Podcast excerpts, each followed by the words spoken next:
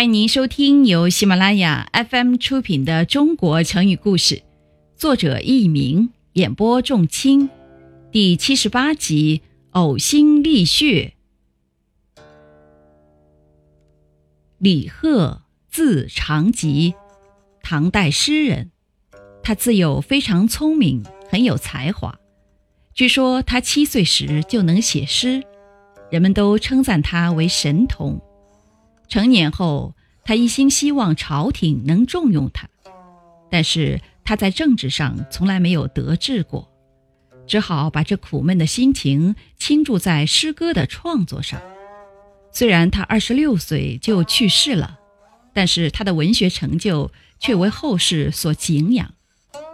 据说李贺作诗通常不是先立题目，而是注重观察生活，积累资料。他每天早上骑着一头小毛驴儿，背上书囊，带着一个书童四处游览。遇到好的题材，就马上写成诗句，先放进书囊，回家以后再整理成篇。李贺的身体一直都不好，他的母亲很心疼他，所以每天李贺回家后，他母亲便让侍女查看他的书囊。